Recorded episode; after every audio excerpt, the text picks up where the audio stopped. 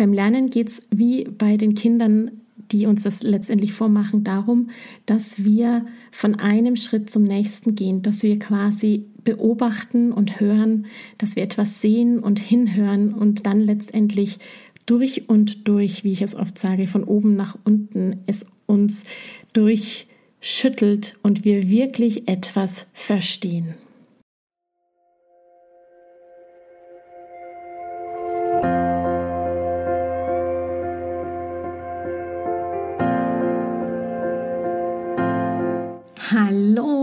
Herzlich willkommen bei Loslassen und gemeinsam wachsen, deinem Podcast rund um bewusste und bedingungslose Elternschaft.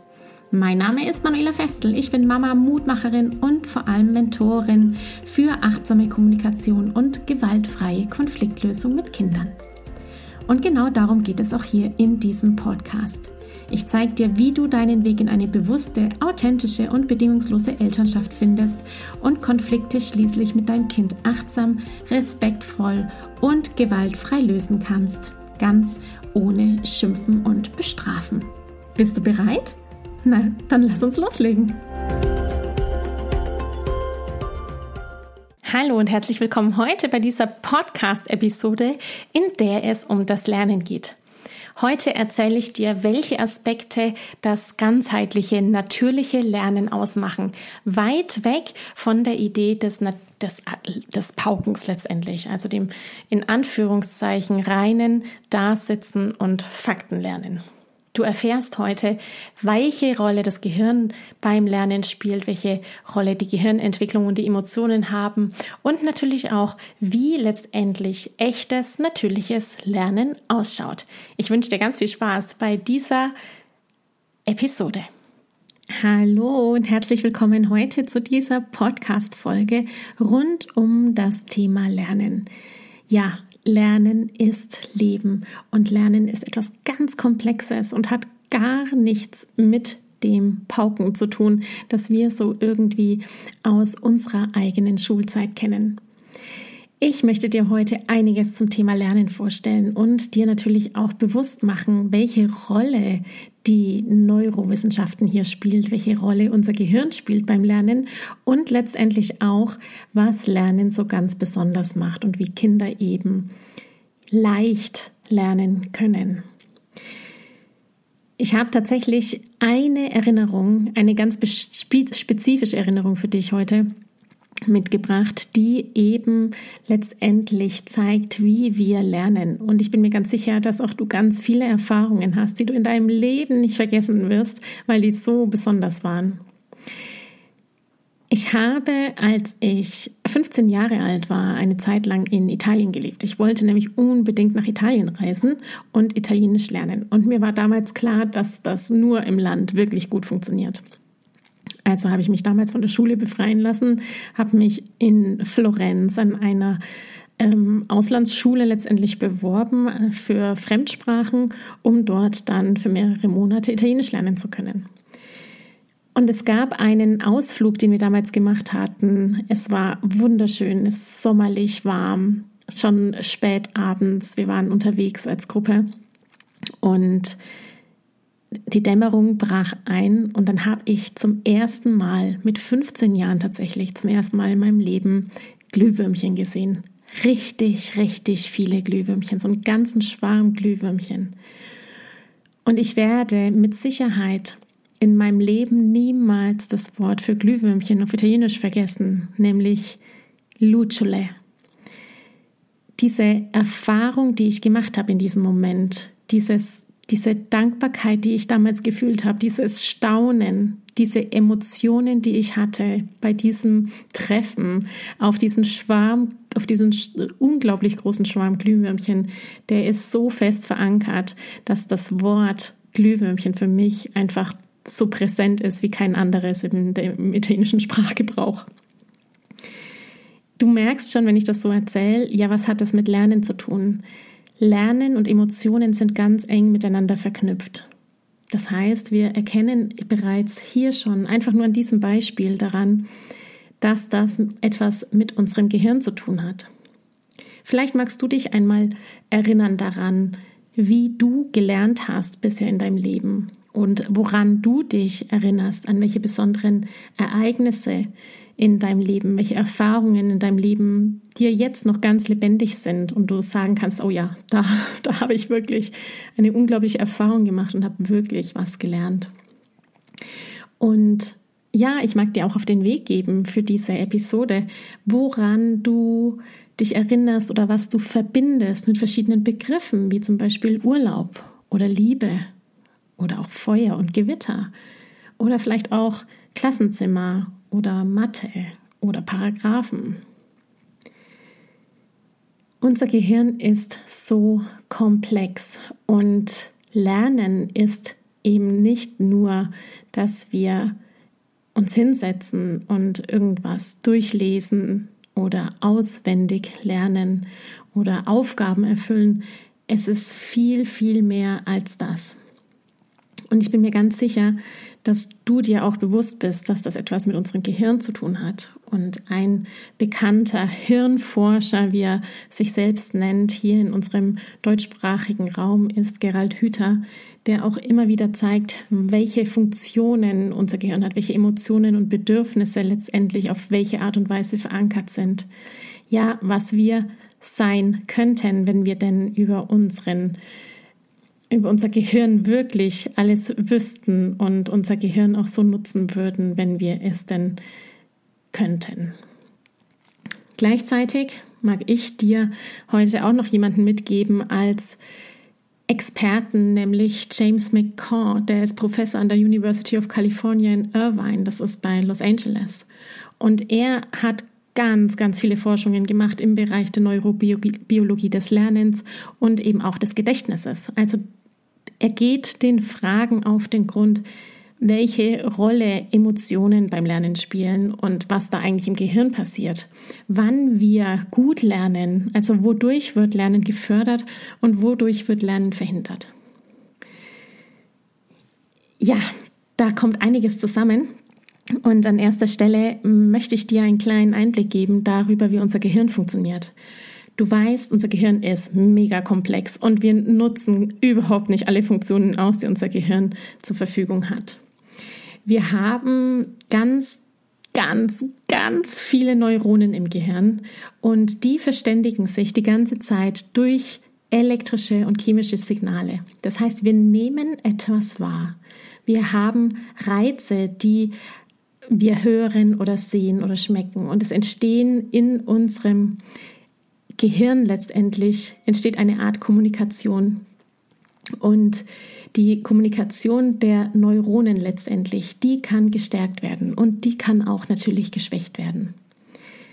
Unser Gehirn ist auch da ein kleiner Mythos, den ich an dieser Stelle einmal aufbrechen möchte, ist veränderlich. Das heißt, das Stichwort der Neuroplastizität, es kann sich beständig verändern. Es ist nicht so, dass unser Gehirn irgendwann ausgereift ist und dann bauen wir nur noch ab. Nein, wir sind wirklich in der Lage, immer wieder neu aufzubauen und letztendlich neu zu lernen.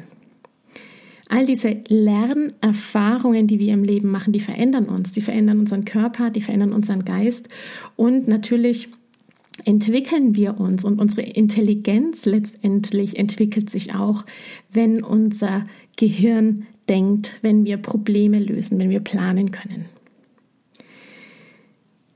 Der größte und wichtigste Aspekt für mich dabei ist natürlich auch die Tatsache, dass unser Gehirn etwas ganz Großartiges zustande bringt und das ist die Sprache. Die Sprache, die Kommunikation, die wir haben, die Wörter, die wir finden, all das entsteht durch Verbindungen und Kommunikation verbindet. Die Sprache als solche ist Bindung. Es verbindet uns miteinander und zwar im Inneren und natürlich auch im Außen mit unseren Gesprächspartnern. Wenn wir zurück zum Lernen schauen, ist jetzt also die Frage, welche Formen von Lernen gibt es denn? Wenn unser Gehirn so komplex ist, dann kann das mit dem Lernen ja ähm, doch ganz schön eine Herausforderung sein. Es ist ein so scheinbar doch nicht einfach hinsetzen und irgendwie was auswendig lernen, dann können wir alles, sondern es ist ja dann doch äh, etwas das Lernen, das wirkliche, natürliche Lernen.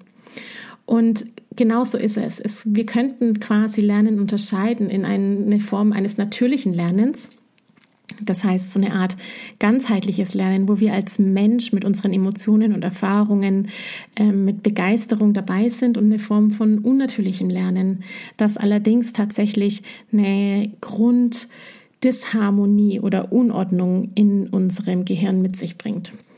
Und ich kann dir dazu sagen, ich kenne das ziemlich gut, die Momente, in denen ich quasi in einem Vortrag war oder an der Uni in einer Vorlesung oder ähnliches.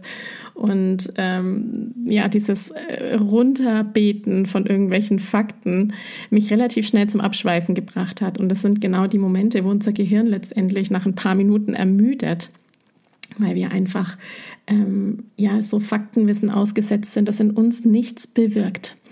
Also die Momente des echten Lernens sind solche, die mit uns etwas machen, die uns irgendwie emotional packen, wo wir von innen heraus eine Motivation haben, zuzuhören. Und ist all das nicht gegeben, da komme ich gleich nochmal zurück und drauf zu, dann passiert es relativ schnell, dass wir uns neue Reize suchen und dann eben abschalten und uns irgendwie in der Vorlesung sitzend oder im Klassenzimmer sitzend anderen Dingen zuwenden.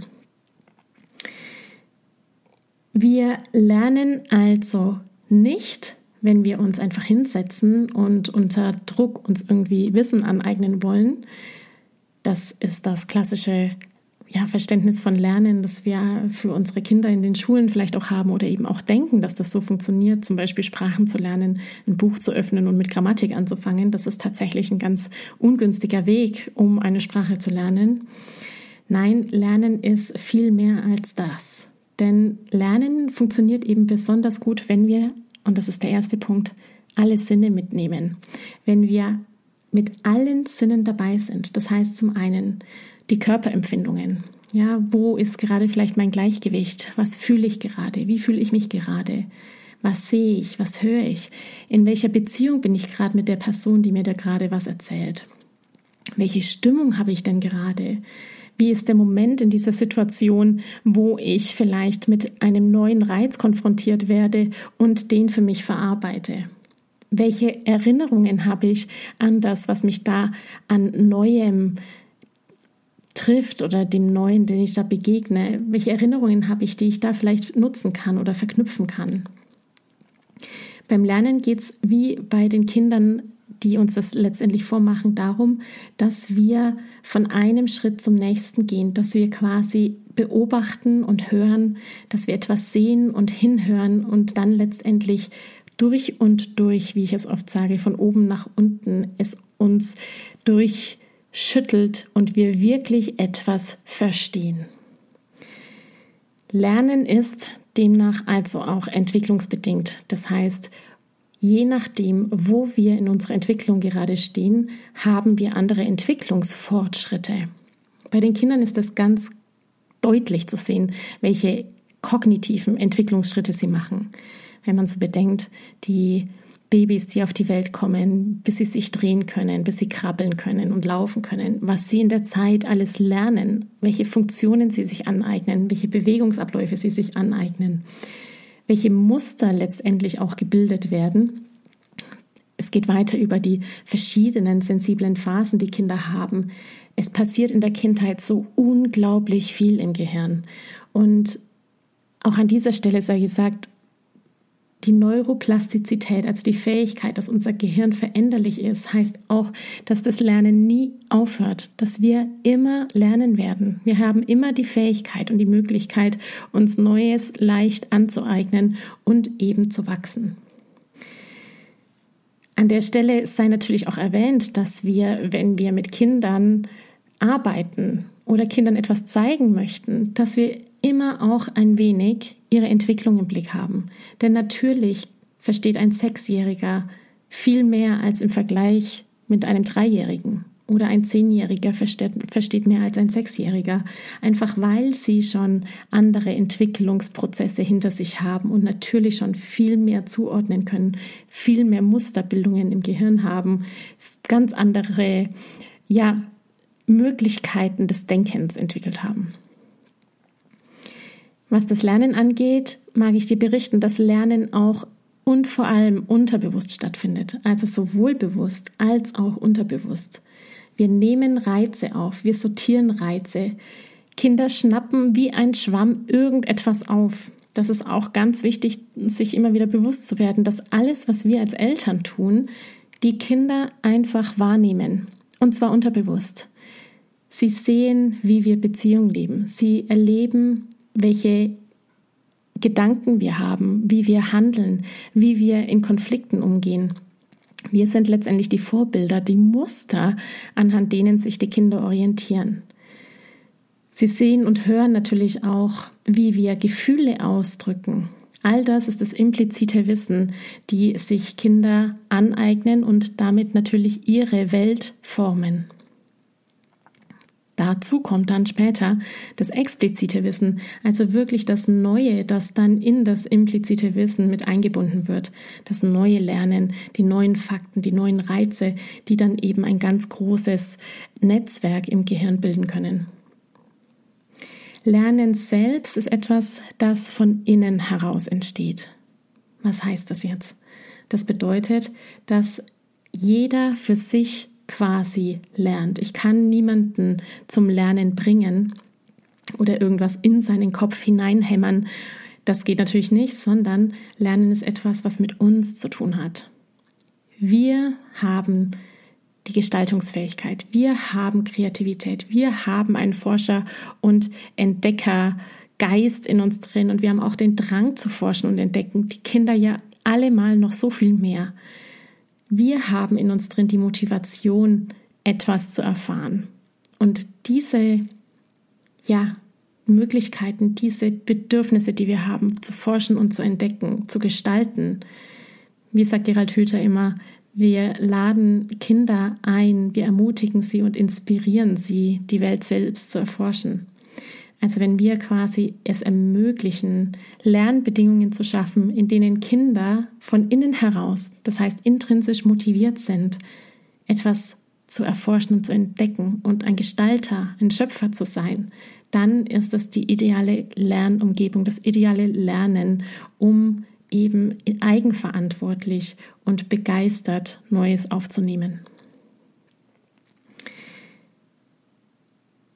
Lernen und ja, diese Bedingungen zu schaffen im, für uns selbst heißt natürlich auch, dass da eine ganz wichtige Komponente mit verbunden ist. Und diese Komponente, die heißt Emotionen.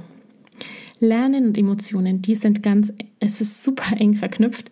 Du erinnerst dich eingangs an meine Geschichte mit den Glühwürmchen, wo ich letztendlich innerhalb von einem Bruchteil einer Sekunde eine neue Vokabel gelernt habe, ohne sie irgendwie auf eine Karteikarte zu schreiben als Werkzeug oder Technik, sondern dieser Moment, diese Erfahrung, diese Emotionen, die ich hatte, voller Freude und Spaß und Dankbarkeit, hat das Lernen so viel einfacher gemacht, dieser einen Vokabel.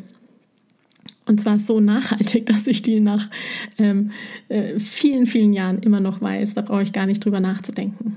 Das heißt, die Rolle der Emotionen ist ganz essentiell. Wenn wir uns mal überlegen, wie es uns geht, wenn wir im Stress sind. Ja, du kennst es sicherlich auch, im Stress zu sein ist unglaublich kräftezehrend. Gerade wenn es ein Dauerstress ist oder ein chronischer Stress, wenn wir quasi immer einen höheren Herzschlag haben, leicht nervös sind, Cortisolspiegel ist hoch, Dopamin ist hoch, wir wollen ständig neue Reize haben und kommen gar nicht mehr in die Entspannung dann sind wir rein neurobiologisch in einem Kampf- oder Fluchtzustand.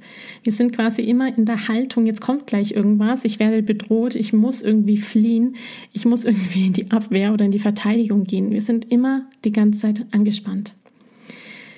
All dieser Druck in uns drin beim Stress, das ist unser Überlebensmodus, ja, der Überlebensmodus, der sitzt letztendlich im sogenannten Reptiliengehirn, in unserem primitiveren Bereich des Gehirns, im unteren Bereich. Und wenn wir in diesem Modus sind, in diesem Überlebensmodus, Kampf oder Flucht, Daueranspannung, was passiert gleich als nächstes, dann kann ich gar keine Kreativität entfalten. Ich kann dann gar kein Forscher und Entdecker sein. Und wenn ich das nicht sein kann, weil einfach ja die Neurotransmitter, die den Stress auslösen, mein Gehirn letztendlich überfluten und ich die ganze Zeit ähm, nervös bin, dann bin ich unaufmerksam, dann bin ich unkonzentriert, dann habe ich vielleicht auch ähm, den Drang in die Wut, also in den Kampf, äh, umzuschlagen, um irgendwie mit diesem Gefühl von Stress umgehen zu können. Und in diesen Situationen, sprich in Situationen, in denen ich Stress habe, kann ich nicht lernen. Ich kann dann nicht gut Informationen aufnehmen, weil mein Gehirn und mein Körper gerade in einem ganz anderen Zustand ist, der Lernen letztendlich verhindert. Auf der anderen Seite bedeutet das aber natürlich und selbstverständlich, und das ist letztendlich auch das, was ganz viele Neurowissenschaftler in wunderbaren Studien und in Forschungsergebnissen zeigen, auch letztendlich ähm, ja, es gibt die Society of Neuroscience in den USA, da kann man auch auf der Webseite, wenn dich das interessiert, ganz viele Studienergebnisse lesen. Und ja, James McCall letztendlich, der zeigt das eben auch auf als einer von vielen. Wenn wir Spaß haben, wenn wir Freude haben, wenn es uns gut geht, das heißt, wenn einfach alles passt, wenn die Balance da ist, dann lernen wir besonders gut, dann lernen wir aber auch besonders leicht. Es ist wirklich effektiv, das Lernen, wenn alle Systeme im Körper und im Gehirn eingesetzt werden können, wenn wir wirklich bereit sind, aufnahmefähig sind, voller Freude dabei sind und uns als Forscher und Entdecker und Gestalter wirklich erproben können. Für Kinder bedeutet das auch natürlich, dass die Emotion, das heißt das Vertrauen, ich möchte hier an dieser Stelle direkt zum Vertrauen übergehen, also die Beziehung zu Menschen, die, das Vertrauen zu Menschen besonders wichtig ist. Wenn ich lernen möchte oder in einer Lernumgebung mich befinde, in der ich immer etwas Sorge haben muss, in der ich irgendwie Angst habe oder eben meine Angst zu einem chronischen oder auch nicht chronischen Stress, aber auf jeden Fall zu Stress und zu einer negativen, in Anführungszeichen, Emotion umschlägt, dann lerne ich ja nicht besonders gut. Das heißt, Vertrauen zu den Menschen, die da mit mir sind, die meinen Lernprozess begleiten, ist wahnsinnig essentiell für eine gute Lernumgebung und für gutes, gehirngerechtes, ganzheitliches Lernen im Sinne von wirklich verstehen und nicht einfach pauken. Verena Kast sagt hier zum Beispiel auch, sich aufeinander verlassen können ist ein zentraler Wert in allen menschlichen Beziehungen.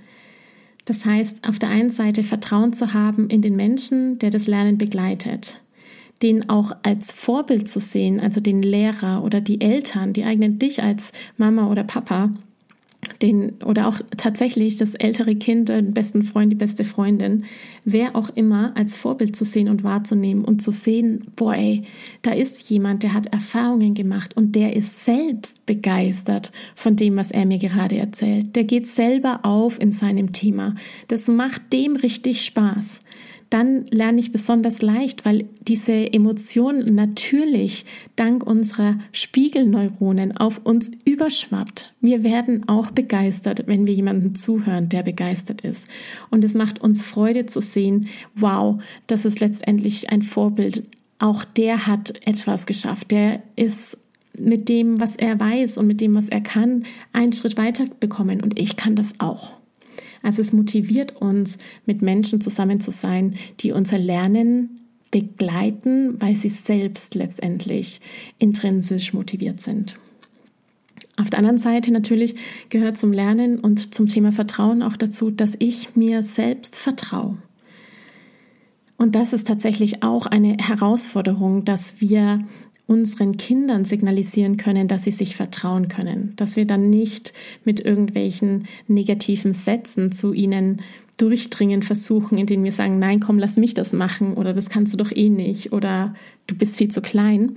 All solche Aussagen von, ja, letztendlich Menschen, die Kinder begleiten, macht letztendlich, dass sie scheinbar das Gefühl haben, sie sind für diese Aufgabe oder für diese Lernerfahrung gar nicht fähig genug. Wir trauen ihnen dann vielleicht etwas nicht zu, wir glauben nicht, dass sie etwas können. Dabei ist es für Kinder unendlich wichtig, dass sie Verantwortung übernehmen können und dürfen. Ja, sie möchten ja auch immer ein Teil der sozialen Gemeinschaft sein. Sie möchten etwas zum Familienleben beitragen. Sie möchten wichtig sein. Und das geht eben erst dann, wenn sie das Gefühl bekommen und haben, gebraucht zu werden, wenn sie sich wertvoll fühlen als Teil einer Gemeinschaft. Und dann steigt auch das Selbstvertrauen. Und wir können das stärken, wir Eltern. Wir können das stärken durch unsere Worte und natürlich auch durch unsere Taten. Das heißt auch für das echte Lernen, dass die Kinder Lernerfahrungen machen müssen. Wenn wir wirklich, und es gilt auch für uns Eltern, für uns Erwachsene, wenn wir wirklich wachsen wollen, dann geht es nur über Lernerfahrungen. Und Lernerfahrungen heißt, dass wir auch scheitern. Das heißt, dass wir Fehler machen. Und Fehler machen im Sinne von, uns hat etwas gefehlt, uns hat eine Information gefehlt oder irgendetwas, das uns quasi diese Lernerfahrung nicht gebracht hätte, weil wir direkt ohne diese, diesem fehlenden Aspekt einen Schritt weitergekommen werden. Für eine wirkliche, gesunde körperliche und geistige Entwicklung ist es also wirklich notwendig, tiefe Erfahrungen zu machen. Bei diesen Erfahrungen geht es darum, dass Kinder sich selbst wahrnehmen, dass sie ihre Umwelt wahrnehmen, dass sie sich sicher und geborgen fühlen in diesem Lernumfeld und dass sie aktiv Verantwortung übernehmen, dass sie echte Entscheidungen treffen können, dass sie sich auch mal durchsetzen können, dass sie was erleben, ja, dass sie quasi mit Emotionen in einer Situation sind, dass sie aktiv Beziehungen gestalten können, miteinander etwas erleben, miteinander Ideen entwickeln, also Forscher und Entdecker sein in einer Gruppe mit Menschen, von denen sie etwas lernen, dass sie ihr Leben letztendlich selbstständig führen können und logisch weiterdenken können. Also diese Erfahrungen, die sind unendlich wichtig, denn erst dann wachsen die Neuronen im Gehirn und erst dann können wirklich die Gedanken und die Eindrücke geordnet werden. Erst dann ist es möglich, dass wirklich tiefe Verbindungen entstehen, letztendlich auch die Kommunikation zwischen den Neuronen quasi beständig gefeuert wird, ja, und Strategien und Lösungsmuster im Gehirn entwickelt werden können, verankert werden können oder eben auch weiterentwickelt werden können, gefestigt werden können. Ja, wenn das möglich ist, dass wir solche Lernerfahrungen machen, dann kann wirklich Großartiges entstehen, weil wir dann eben so leicht lernen, weil es uns, weil wir uns gut fühlen, weil es so unbeschwert ist. Und wenn das nicht der Fall ist, äh, natürlich vice versa, kann es dann zu emotionalen oder verhaltensbezogenen oder sozialen, kognitiven, physischen, psychischen Problemen kommen. Forscher und Entdecker sein, intrinsisch motiviert sein, das hatte ich vorhin schon mal erwähnt, die intrinsische Motivation, also die von innen kommende Lust, Neugierde, etwas wissen zu wollen, das ist unser Treiber. Der Treiber des Lernens ist die Neugierde. Mir fällt das so oft ein, Sätze, die ich selbst als Kind gehört habe, nämlich steck deine Nase nicht überall rein und sei nicht so neugierig, ist so kontraproduktiv, weil ja genau die Neugier überhaupt der Motor des Lebens ist. Also Neugier, Entdeckungsdrang, Forscher und Entdecker sein zu wollen, das ist wirklich der natürlichste Weg, der zu Wissen führt. Das macht Kindern und uns selber ja Spaß, etwas zu entdecken und zu knobeln. Und ich möchte dich da herzlich einladen, diese Neugier, diese natürliche Neugier in den Kindern einfach weiter zu fördern, dass sie neugierig sind auf das Leben und dann eben mit Selbstvertrauen und Sicherheit ja entdecken und forschen.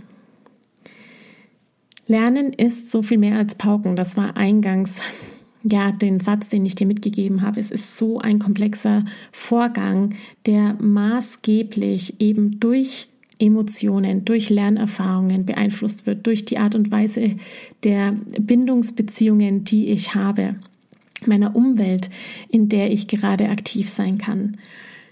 Lernen hat also direkt etwas auch mit einer aktiven Lebensgestaltung zu tun.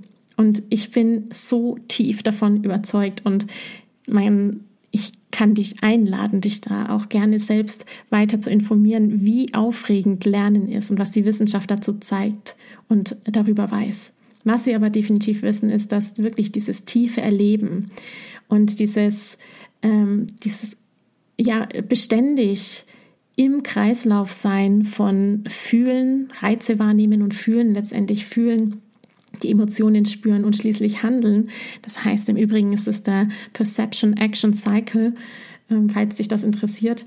Aber in diesem Kreislauf sein bedeutet letztendlich, dass die Gehirnentwicklung und der Entwicklungsprozess, der Reifeprozess beständig wächst, dass Kinder in diesem Lernen, in diesem natürlichen, ganzheitlichen Lernen, wo so viele Aspekte mit eingebunden sind, Kinder auch lernen, ihre Impulse zu kontrollieren, Hinweis, die Wut, ja, auch die Wut ist eine Emotion, die wir ja kontrollieren wollen, wo wir uns unter Kontrolle haben möchten, statt einfach loszuschreien oder irgendwie einzuschlagen auf irgendetwas, auf den Bruder oder so oder die Schwester in der Wut, im Geschwisterkonflikt. Nein, es geht wirklich darum, diese Impulse kontrollieren zu lernen und letztendlich auch Mindset, wie Daniel Siegel es nennt. Mindsight, das bedeutet, sich selbst zu spüren, das eigene Innenleben, die eigene innere Welt zu spüren, die eigenen Gefühle zu spüren, also was ist gerade jetzt mit mir los und gleichzeitig sich in die Welt des anderen einfühlen zu können. Darum geht es. Es geht also darum, unsere Impulse kontrollieren zu lernen durch beständiges Fühlen, Wahrnehmen und Handeln und eben auch Mindsight zu entwickeln, Mitgefühl mit dem anderen und sich selbst dabei natürlich auch zu spüren die Chance auch zu haben, kreativ zu sein. Ja, das ist so wichtig für Lernen. Lernen bedeutet, dass wir unsere Kreativität entfalten können, dass eben der Fantasie keine Grenzen gesetzt werden und wir daraus eben erleben können, dass wir Gestalter und Schöpfer unseres Lebens sind. Ja, und ich bin wirklich davon überzeugt, dass wir dann, wenn wir so lernen können, wenn Kinder in solchen Lernumgebungen aufwachsen können, wo Erfahrungen gemacht werden können, wo ein echtes Miteinander entsteht, wo sie tiefe Verbindungen aufbauen können und letztendlich all das, das natürliche, gehirngerechte Lernen ist, eben nicht ein standardisiertes Pauken, dann kann aus diesen Kindern und aus uns Erwachsenen wirklich was ganz Großartiges entstehen. Und zwar eine ganz großartige Gesellschaft, eine soziale ähm, Gesellschaft, die miteinander arbeitet, miteinander Lösungen kreiert für komplexe Probleme, mit der mit Sicherheit unsere, äh, ja, die nachfolgende Generation weiterhin konfrontiert ist. Lernen ist letztendlich eben mehr als Pauken. Es ist ein ganz komplexer Vorgang, bei dem viele Dinge zusammengehören und je mehr wir darauf achten, dass Kinder gehirngerecht, ganzheitlich, frei lernen können, dann können aus ihnen wirklich soziale und produktive Erwachsene werden. Ich danke dir von ganzem Herzen, dass du dir heute Zeit genommen hast, diese Podcast-Folge anzuhören. Wenn du noch mehr Impulse, Ideen oder Inspirationen auf deinem ganz persönlichen Weg zur bewussten und bedingungslosen Elternschaft suchst, dann abonniere unbedingt meinen Newsletter oder du folgst mir auf Instagram, Facebook oder Telegram. Wenn auch du mal eine Frage stellen möchtest, dann komm am besten auf meine Warteliste von Gemeinsam wachsen, meinem zwölfwöchigen Mentoring-Programm von der Wut zu Respekt und liebevollen Eltern-Kind-Kommunikation. Das findest du unter sprachzeichen.de-gemeinsam-wachsen-warteliste. Wenn dir die Folge gefallen hat, freue ich mich natürlich riesig über einen Kommentar und natürlich, wenn du die Folge bei deinen Freunden und Freundinnen teilst und meinen Podcast abonnierst. Jetzt wünsche ich dir aber alles Gute. Wir hören uns sicherlich bald. Viele liebe Grüße. Ciao, ciao.